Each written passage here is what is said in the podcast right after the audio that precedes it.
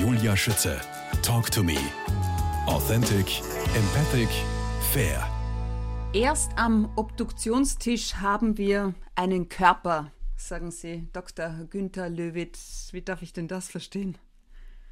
Dass wir viel zu körperorientiert in dieser Medizin mit Menschen umgehen. Und ähm, wir reden so viel, was dem Körper gut tun wird und nicht gut tun wird. Wir, ich kann den Körper nicht abgrenzen in meinem Alltag. Ich sage eben, der Körper ist klar definiert, erst erkennbar nach dem Tod. Das ist unser Körper. Mhm. Aber bis dahin sind wir Menschen und da gehört dazu eine Psyche. Äh, ist auch interessant, dass Reanimation ja eigentlich aus dem Griechischen übersetzt nicht Wiederbelebung, sondern Wiederbeseelung heißt. Wirklich? Das wusste ich Anima nicht. ist die Seele. Ja, stimmt. Ja, ja. eigentlich ist es Wiederbeseelung, die viel, die viel praktizierte Reanimation. Bei uns werden ja auch 90-Jährige reanimiert, was ich absurd finde. Aber das ist mir so wichtig, den Menschen als sein Ganzes sehen. Und das ist nicht nur Körper und Seele, das ist auch seine Umgebung, das ist seine gedankliche Welt, das ist so viel, mhm. was es zu erfassen gilt. Sie, Sie, vergleichen ja auch äh, den Mensch oder zur Seele, da habe ich was gelesen mit, mit, mit einer Uhr, mit einem Uhrwerk. Ja, habe ich auch einmal, genau. Dass, ja. man, dass man nicht versuchen soll, das immer bis ins letzte Detail alles zu ergründen, sondern auch als solches gelten lassen. Denn wenn Sie eben eine schöne Uhr, so war damals der Gedanke, äh, weil Sie sie begreifen wollen, wie sie mhm. funktioniert, zerlegen und zerlegen und zerlegen, haben Sie am Schluss einen Haufen Schrauben und Spiralen und Zeiger, aber keine Uhr mehr. Sie haben es zwar zerlegt, Sie haben es analysiert, aber es ist keine Uhr mehr. Und ich glaube, dass das so auch ein bisschen das Paradoxon des Menschen ist. Warum? Es gibt so viel Leben, wie es Leben gibt. Und es gibt so viele Menschen und so viele Ansichten und so viel auch medizinische Wege, Patienten zu helfen, wie es Menschen gibt. Und, und es kann sein, dass ich ihnen etwas anbiete, was ihnen überhaupt nicht behagt.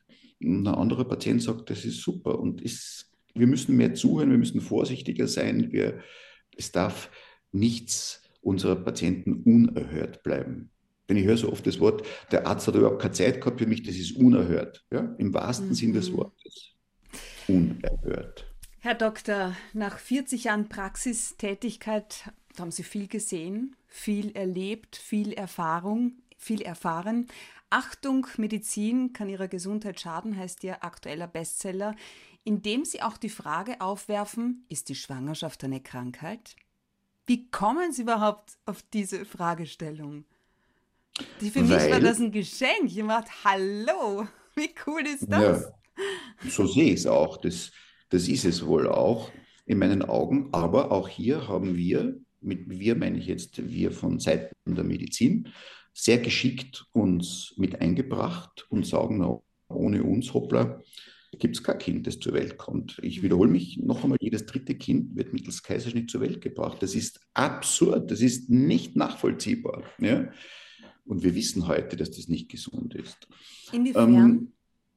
Ähm, es gibt klare Belege dafür, dass Sektio-Kinder häufiger zu Allergien neigen. Wirklich? Es gibt ähm, Diskussionen darüber, ob das verhäuft, äh, gehäuft Schreikinder sind. Es gibt Diskussionen darüber, ob unter Umständen frühzeitiger Diabetes mellitus Typ 1 durch eine Sektio begünstigt werden kann. Wow. Ähm, der Hintergrund ist der, dass einfach ein Sektio-Kind äh, als erstes mit dem sterilen äh, OP-Saal in Berührung kommt, während es bei der natürlichen Geburt durch den Geburtskanal der Mutter sich durchzwängen muss. Und kämpfen und muss auch zum ersten Mal. Kämpfen also muss, ist ja wohl auch klein muss, sich mhm. ducken äh, und neben aller, ich wollte gerade sagen, neben aller psychischen mhm. äh, Schwierigkeiten, die das mit sich gebracht hat. Gott seinen ersten Erfolg feiert.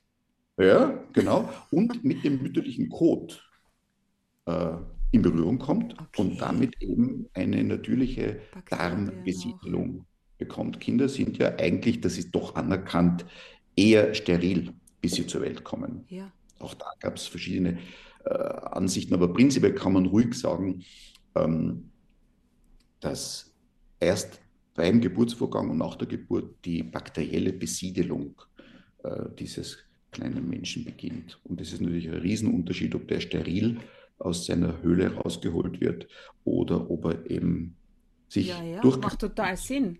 Macht total ja. Sinn. Herr Doktor, jetzt vor dem Hintergrund einer bedrohlich rückläufigen Geburtenrate bei uns in Österreich, 1,4 ähm, ja, genau. gesagt, ja. ähm, sezieren Sie im Bestseller Wir schaffen die Kindheit ab den falschen Umgang mit Kindern. Verhätschelung, Verwahrlosung, Überforderung, richtig? Ja, ich fürchte schon. Ähm, auch da ganz einfach ist ja nichts Großartiges, was ich da entdeckt hätte. Es ist ja logisch. Äh, jahrhundertelang war die Fertilitätsrate in Europa, so wie heute in Zentralafrika, circa fünf bis sechs. Mhm. Das heißt, eine Frau hat im Laufe ihres Lebens circa fünf bis sechs Kinder zur Welt gebracht. Ja. Eins davon ist jahrhundertelang gestorben, weil es einfach irgendeine Krankheit bekommen hat als Kind. Das war das war einfach leichter akzeptabel. Heute ist es eine Katastrophe. Heute ist bereits der Abortus eine Katastrophe, was ich ja auch nachvollziehen kann. Mhm. Weil das Kind heute eben so was ganz Besonderes ist. Und wir haben, wenn Sie von etwas nur eins haben, wenn Sie nur noch ein Ei im Kühlschrank haben, hat dieses Ei für Ihren Speiseplan einen wesentlich höheren Stellenwert, als wenn Sie sechs im Kühlschrank haben. Und dann sagen Sie, na, kann ich heute ein Spiegelei machen und morgen ist es ein weiches Ei. Äh, und das ist mit den Kindern nicht anders. Jetzt haben wir plötzlich statt sechs Kinder nur noch 1,2, wenn Sie die in unserem Kulturkreis, weltweit haben wir eh viel zu viele Menschen oder viele. Naja, und dann kriegen die Frauen auch die Kinder, glaube ich, erst mit 31. Da sind wir ja schon eigentlich ja. vom absteigenden Ast. Ja. Und dann braucht man halt unbedingt die Medizin, weil der Körper nicht mehr, sehr, nicht mehr, mehr so funktioniert. Also ich habe zu meiner Tochter auch gemeint, weil die hat gesagt, jetzt macht sie Studium fertig und Ding und Ding und Ding. Da wird sich vor 30 auch nichts abspielen. Ähm, dann habe ich mir überlegt, okay, dann kann man ja die Eier zumindest einfrieren, oder? Manche lachen mich aus, aber Wird dann sind die zumindest frisch. Ja, ich, ich glaube nur, dass wir da links außen von äh, in unseren Augen rückständigen Kulturen, mhm. glaube überhaupt nicht, dass das so ist, ich glaube ganz im Gegenteil, vielleicht, vielleicht, ich weiß es nicht, sind wir rückständig, ja, überholt werden, werden. Ja. Äh, Im Chart ist zwar die durchschnittliche Lebenserwartung nicht weit über 40 Jahren, mhm. aber die Fertilitätsrate ist 6. Jetzt machen Sie ein kurzes Gedankenexperiment und rechnen sich aus, äh, was da in 50 Jahren ist. Außerdem haben diese äh, Kulturen pro 100 Jahre fünf Generationen. Und wie Sie schon gesagt haben, mit unserem durchschnittlichen Alter der Erstgebärenden von 30 Jahren haben wir nur noch drei Generationen in einem Jahrhundert. Also diese Kultur, wie wir sie kennen, wir beide, unsere Zuhörer, mit der wir groß geworden sind, die äh, reduziert sich, schafft sich ab. Weltweit sehe ich da überhaupt keine Gefahr. Aber, aber natürlich hat dieses eine Kind, darf ich es einmal so nennen, oder 1,4 Kind, eine besondere Bedeutung und hat auch die Aufgabe, sozusagen viele Wünsche der Eltern zu erfüllen. Und wenn ein Vater oder eine Mutter reiten wollte, erlebe ich oft, dann gehen die Kinder in einen Reitkurs, dann haben sie einen Schachkurs, einen Ballettkurs. Sie sollen ja besser haben, ne? Ja. ja, genau, mein Kind soll es besser haben. Ich frage in meiner Ordination immer, äh, was soll besser sein? Sie haben ein Haus mit einer Doppelgarage, zwei Autos und einem Pool. Darf ich fragen, was Ihr Kind besser haben soll? Ja, ich verstehe das nicht. Und in Wirklichkeit wollen Kinder nichts anderes als geliebt werden. Ja. noch was wollen Kinder? Sie wollen Regeln, sie wollen Regeln, Grenzen ja. und sie wollen, dass diese Grenzen exekutiert werden. Aha. Das wollen sie. Sie wollen wissen, wo. Wie weit können Sie gehen? Wie weit kann ich gehen? Wir sind, Frau Schütze, wir sind wieder bei der Geburt. Ja. Der Geburtskanal ist nichts anderes als eine erste gewaltige Grenze, mhm. ein erstes gewaltiges Abtasten im wahrsten Sinn des Wortes mit der Mama, mhm. ein, ein, ein erstes äh, in Beziehung treten. Das ist beim Kaiserschnitt alles nicht der Fall, da geht alles problemlos. Und viele Eltern wollen eben diesem heiligen Kind, verzeihen Sie, wenn ich es jetzt mhm. mal ein bisschen zynisch so nenne, diesem heiligen Kind jeden Stein aus dem Weg das muss sich frei entwickeln können, das soll alles haben. Und herauskommen dann sehr, sehr oft junge Erwachsene. Und das ist für mich schon erschreckend, wie oft ich in der Ordination junge Erwachsene behandle, die einfach nicht lebensfähig geworden sind. Einfachsten Anforderungen des Alltags, mit denen ich Freude am Leben haben. Ja, ja? Weil es nie einen Widerstand gegeben hat. Kinder haben ein Recht auf Frustration. Ja, Denn ja ich sehe können sie lernen, das mit genauso. Widerständen umzugehen. Mhm. Ja? Und wenn sie in, in, in meiner Ordination gibt es eine Dose mit Gummibären. Mhm. Und wenn sich ein Kind relativ brav, und was immer auch brav sein, ja. aber sagen wir ohne große Komplikationen, in den Mund und in die Ohren schauen lässt und die Lunge abhören lässt, dann kriegt es zur Belohnung einen Gummibären. Ja. Und ich sage den Eltern immer einen Gummibären. Ja? Und das ist so schwer, den Eltern klarzumachen, bei mir müssen die Kinder lernen, was ein Gummibär ist. Na, Herr Doktor, darf er nicht nur einen zweiten haben? Dann sage ich, von mir aus kann er das ganze Backerl haben, es ist mir völlig wurscht. Aber irgendwann das wird das Kind lernen müssen, was eins ist. So ist es. Ein Gehalt. Mhm. Mhm. Wie passen jetzt, wie passt jetzt Verhätschelung, Verwahrlosung und Überforderung zusammen? Was sind so die, ja, das ist die erste Frage mal, und dann die Symptome nämlich auch. Ja, also die, die Verhätschelung, ich glaube, das hängt sehr, sehr vom sozialen Stand und, und äh, von der Welt ab, in die so ein Kind hineingeboren wird. Ja. Viele Kinder werden eben aus vermeintlicher Liebe verhätschelt. Ähm, viele verwahrlosen auch in diesem System, weil sie die persönliche Konfrontation mit den Eltern oder auch mit Geschwistern nicht erleben. Denn Konfrontation bedeutet ja auch ganz was Positives, nämlich ernst genommen zu werden. Ja? Kinder, die alles dürfen, werden nicht ernst genommen, kriegen kein Kontra. Das finde ich schön. Konfrontation bedeutet ernst genommen zu werden. Mhm. Ich denke schon. Und, und, und so meine ich eben, dass in all dieser Pseudoliebe viel Verwahrlosung ist. Ich, ja. ich erlebe diese ganze Gesellschaft irgendwie als Ver Luxus verwahrlost. Ja. Äh, meine Tochter, meine Jüngste, ist Kindergärtnerin und ich höre immer interessiert zu, ähm, was sie mir so erzählt. Und irgendwie ist es ja absurd, dass Mütter arbeiten gehen, um das Geld zu verdienen, das sie dann einer anderen Frau geben, damit die auf ihre Kinder aufpasst. Na, könnte man das nicht einfacher haben?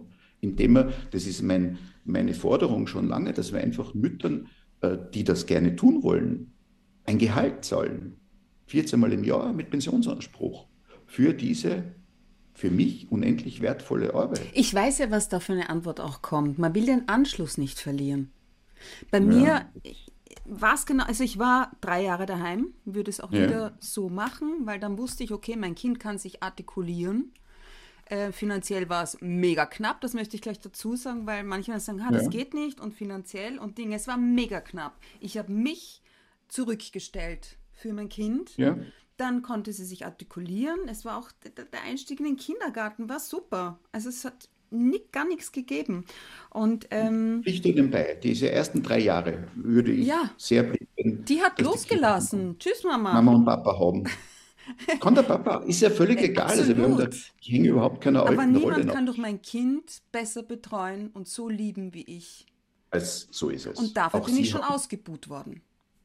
Ja, ich weiß. Na, was glauben Sie, was mit mir nach diesem Interview passiert? Aber ich bleibe dabei, die Geschichte regelt das eh von selber. Ich habe mal in Vorarlberg einen Vortrag gehalten bei diesem Buch, bin ich doch öfters eingeladen worden. Und da waren zwei Damen im Auditorium, die mir wirklich die Hölle heiß gemacht haben. Ich habe nie Angst vor Konfrontation, das tue ich Mhm. gern, dürfen mich auch unterbrechen während eines Vortrages. Und mir ist dann keine andere Antwort eingefallen, aber die ist dann gesessen, zumindest bei den anderen Zuhörern, äh, dass ich gesagt habe, die Natur regelt das eh, weil äh, Menschen mit ihren Ansichten, und die sind gut, die sind okay, pflanzen sich aber nicht fort, weil sie sagen, ich will selber leben. Und das ist eh okay. Wenn sich dieses Gedankengut nicht fortpflanzt, na, dann ist es nicht in der Natur präsent. Ähm, und, und das meine ich, unsere, das regelt sich alles von selber. Wir brauchen ja den Zuzug. Bitte niemand muss bei uns ein Ausländerfeind sein. Wir brauchen jeden neuen Gast in diesem Land, weil wir ansonsten schrumpfen würden. Und diese Meldungen der Politik, Österreich wächst, na sicher wächst weil wir gewaltige Einbürgerungsraten haben. Also wir müssen ja nur die Augen aufmachen und sagen, na, mit 1,2 oder 1,4 Kindern werden wir selber immer weniger werden. Und das kann man auch sagen, ist okay, ja, weil ja andere Ansichten auch auf der Welt Platz haben. Aber das ist etwas, was mir persönlich äh, ein bisschen wehtut, dass diese abendländische, für mich hochstehende Kultur weichen muss. Kommen wir zu den Kindern äh, ja. nochmal zurück. Dinge, die ich selbst erlebt habe, die gerne abgetan werden, ähm, sind zum Beispiel Bauchweh. Wenn ein Kind sagt, es hat Bauchweh. Ah, das ist ein bisschen Bauchweh. Das wirst du schon aushalten. Das ist so Blödsinn.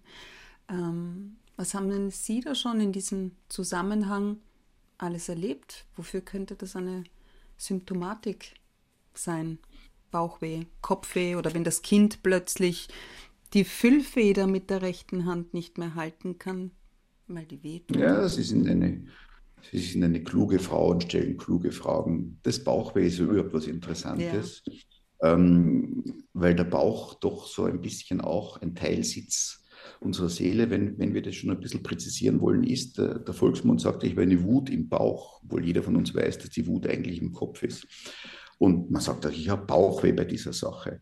Nicht, obwohl eigentlich, eigentlich haben es im Kopf Probleme, wenn sie ein wagemutiges Unterfangen starten. Ja, ich habe Bauchweh bei dieser Sache. Und Kinder können über Bauchweh sehr oft ihr Unbehagen ausdrücken. Und es ist, Bauchweh ist schon ein Symptom, dem wir zuhören sollten. Ich, ich, es klingt so kitschig, aber ich liebe Situationen, wenn Kinder, Jugendliche bei mir auf der Liege liegen und den Bauch freigemacht haben und ich taste diesen Bauch und beruhige mit den Tasten das Kind.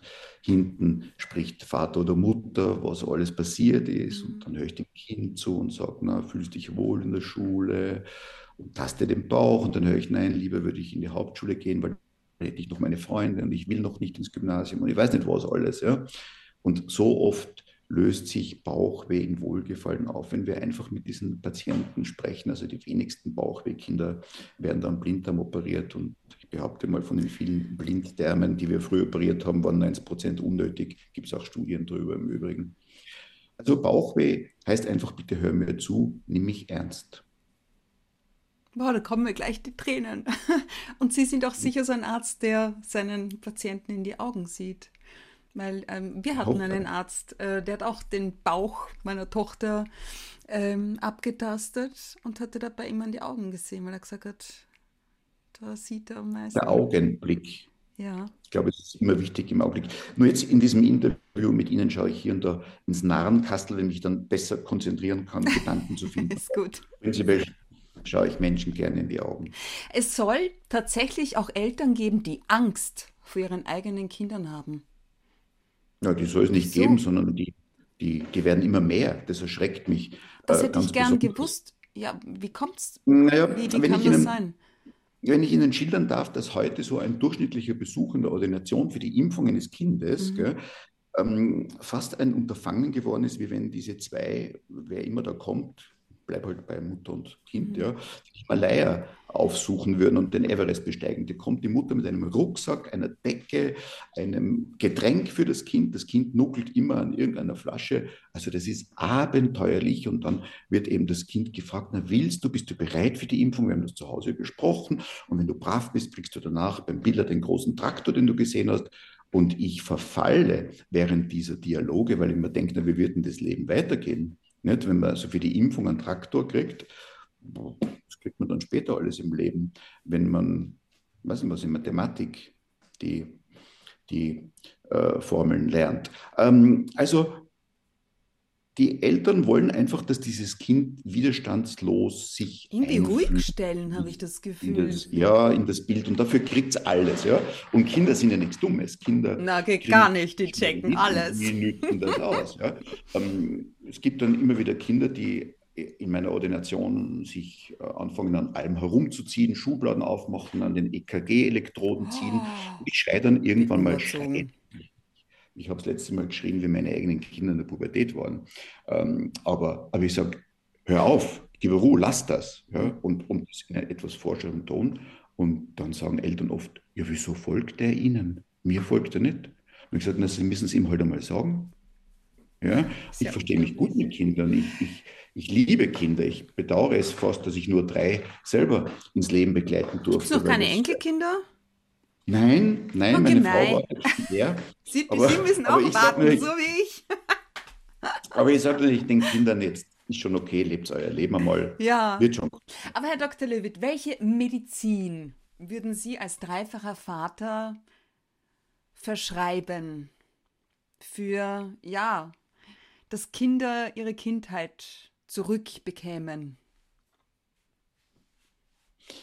Kinder werden immer so als Bedrohungen empfunden. Und ich höre oft von Patienten, naja, wenn ich jetzt ein Kind kriege, muss ich alles ändern. Dann kann ich nicht mehr Skifahren gehen und dann kann ich nicht mehr das und, und ich weiß nicht was. Und ich muss auf den Pool verzichten oder muss ein Auto verkaufen, weiß nicht was.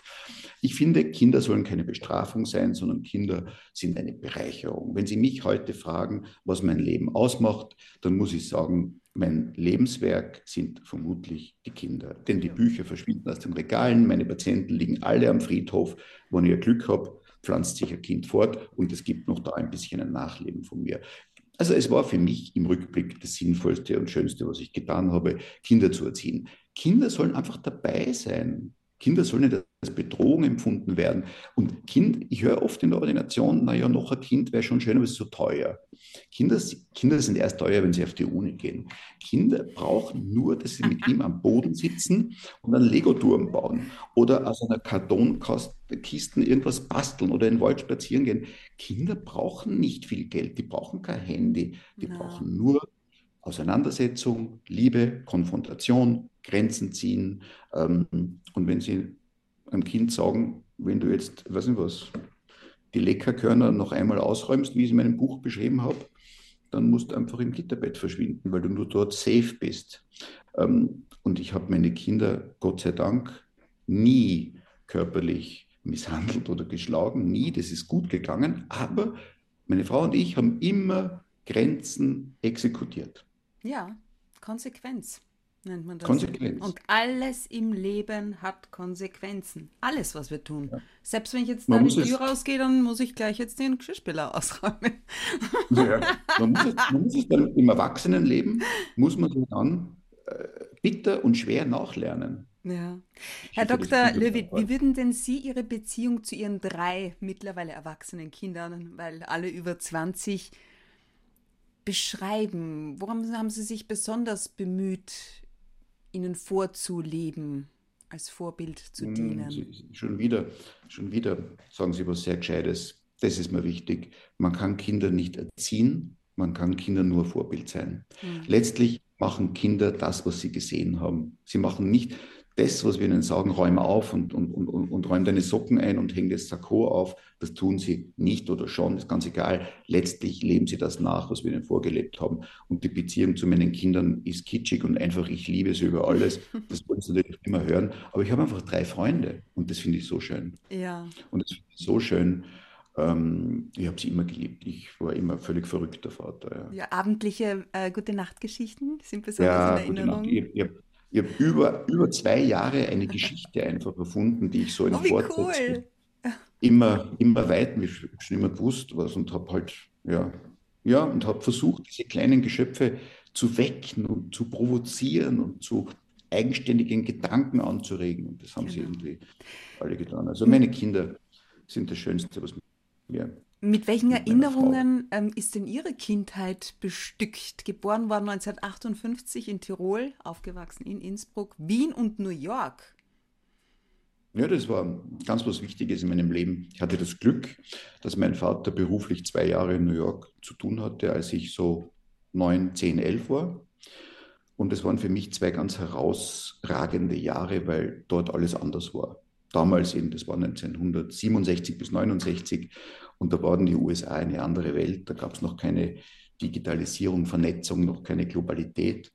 Ähm, und ich weiß noch, dass ich mit, mit ich habe stundenlang auf diesem Schiff geheult, wie wir wieder zurück nach Hause nach Tirol sind. Ich wollte dort bleiben. Das ist ein, ein Trauma, das ich bis heute irgendwie doch, ähm, also ich hätte mich dort sehr wohl gefühlt. Und deswegen sind die USA für mich wichtig geblieben. Ich bin heute heilfroh, dass ich hier wohnen darf und nicht in den USA. Aber New York ist für mich immer noch so ein, ein, ein Schlagwort wie Schokolade vielleicht. Ich reise auch nach wie vor sehr oft dorthin und steige aus dem Flugzeug aus und fühle mich wie zu Hause, obwohl ich natürlich dort nicht zu Hause bin. Das war ein wesentlicher Teil meiner Kindheit. Meine Kindheit war mit vier Geschwistern reich, knapp, doch auch sehr streng. Und ich finde, wichtig ist einfach, dass man im Laufe des Lebens diese Kindheit einordnet und sagt, auf diesem Fundament, auf diesen Ziegeln baue ich mein Leben auf. Und das, bin heute, wenn ich das so sagen darf, ich bin nie zufrieden. Ich bin immer ein gequälter, suchender Mensch, aber ich bin glücklich, das alles erlebt haben zu dürfen, was ich erlebt habe. Wer hat so. Sie denn besonders geprägt in Ihrem Werdegang? Mein, mein, Widerspruch, dass ich alle Dinge in Frage gestellt habe. Mhm. Das hat sich sehr viel Ohrfeigen von meinem Vater eingetragen. Ja. Ähm, und nicht gerade Sympathie von den Professoren in der Mittelschule, ähm, aber es hat mir geholfen, das Leben zu bewältigen. Ähm, wie ist es dann in der Physik, in der, äh, wie ich dann ansatzweise, es ist ja so großartig äh, kompliziert und einfach zugleich die Relativitätstheorie von Albert Einstein, aber die beschreibt es ja wunderschön, dass es immer nur eine Frage des Inertialsystems ist, in dem sie sich befinden, ähm, wie sie andere Dinge sehen. Das hat mein Leben ausgemacht. Und auch als Arzt zu sagen, okay, der Patient kommt aus einer ganz, ganz eigenen Welt zu mir. Sterbende, Frau Schütze, sind in einer ganz, ganz anderen Welt als wir. Beurteile die Dinge nicht so, wie du glaubst, sie zu beurteilen, sondern sei offen äh, und lass dich darauf ein, dass ein anderer Mensch, Relativitätstheorie, ein anderes Inertialsystem ist. Das hat mir sehr geholfen im Leben. Was tun Sie für Ihre, für Ihre psychische Balance, damit Sie gesund bleiben? Das kann ich Ihnen nicht beantworten. Ich weiß nicht, ob ich eine Balance habe. Ja, vermutlich schon. Man muss sie immer wieder herstellen. Das ist eine. Mein Leben eine ist mein durchaus, Hobby, sagen Sie. Das habe ich auch Ja, gelesen. ich wollte gerade sagen. Was heißt denn das? Ähm, genau. Ich bin einmal gefragt worden, was meine Hobbys sind. Und ja. ich sagen, ja, und da spiele drei Takte Klavier, ich schreibe ein Buch, ich, ich, ich reise. Aber eigentlich ist mein Leben mein Hobby. Und das tue ich auch, um meine psychische Balance zu bewahren. Ich lebe. Und stelle es oft in Frage. Und ich nehme es nicht so wichtig. Ich weiß, dass ich einer von acht Milliarden bin. So sehe ich mich. Dr. Günter Löwit, danke schön für Ihre Zeit, die vielen, vielen interessanten Einblicke und Sichtweisen. Liebe Grüße ins niederösterreichische Machek, in die Storchenstadt und alles Gute. Ihnen auch. Danke.